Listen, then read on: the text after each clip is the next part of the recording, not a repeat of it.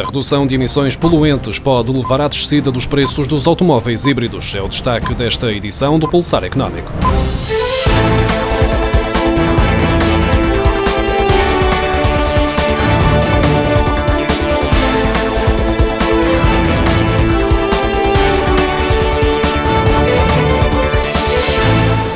Fabricantes de automóveis podem ser levados a reduzir os preços dos automóveis híbridos já nos próximos meses, de forma a evitar as multas por parte da União Europeia por causa das emissões de dióxido de carbono. De acordo com o Guardian, os fabricantes estão na corrida para cumprir as regras impostas no início deste ano, no que toca à redução das emissões poluentes, o que pode levá-los a reduzir os preços dos híbridos, de modo a incentivar os consumidores a comprar este tipo de modelos.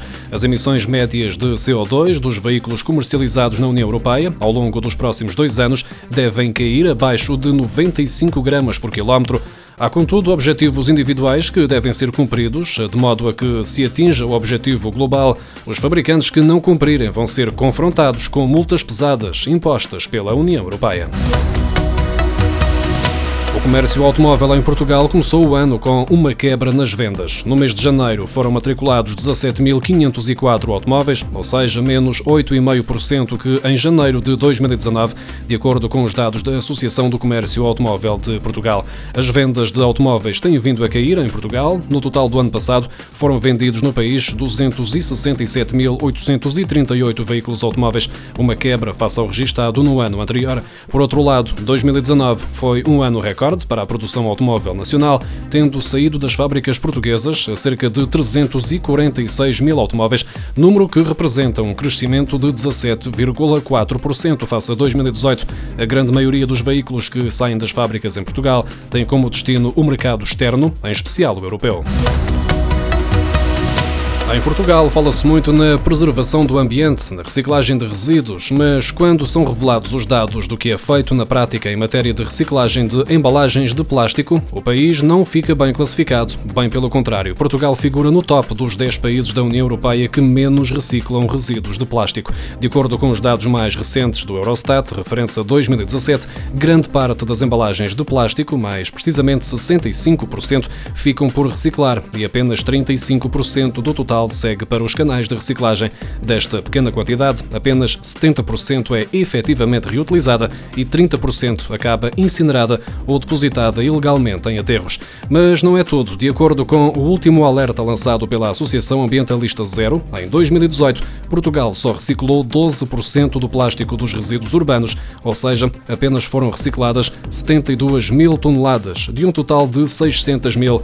Um conjunto de 50 empresas assinaram um pacto para que até 2025 seja atingida a meta de 70% das embalagens de plástico recicladas e para que 30% do plástico passe a ser reutilizado na produção de novos produtos.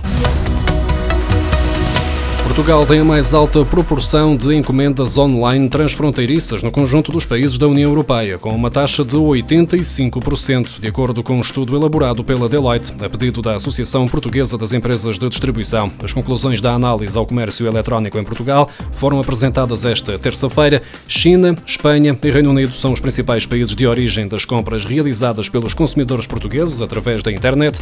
A proporção das compras online transfronteiriças realizadas em sites chineses em particular, evoluiu de 32% em 2016 para 45% em 2018.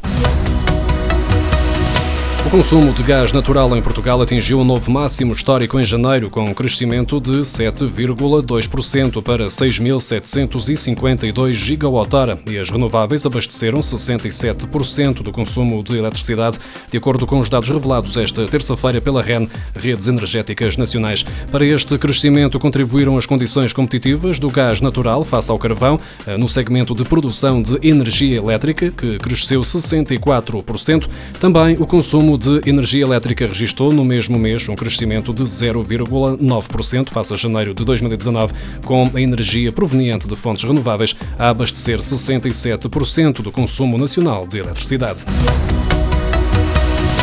Metade das candidaturas ao Programa de Apoio ao Arrendamento Jovem, Porta 65, foram recusadas nos primeiros dois concursos do ano passado. Ao todo foram reprovadas 7.535 candidaturas, de um total de 15.147, ou seja, 49,7%. Em causa estará o desfazamento dos valores das rendas máximos admitidos por conselhos e por tipologia, que, em alguns casos, estão 86% abaixo do valor médio.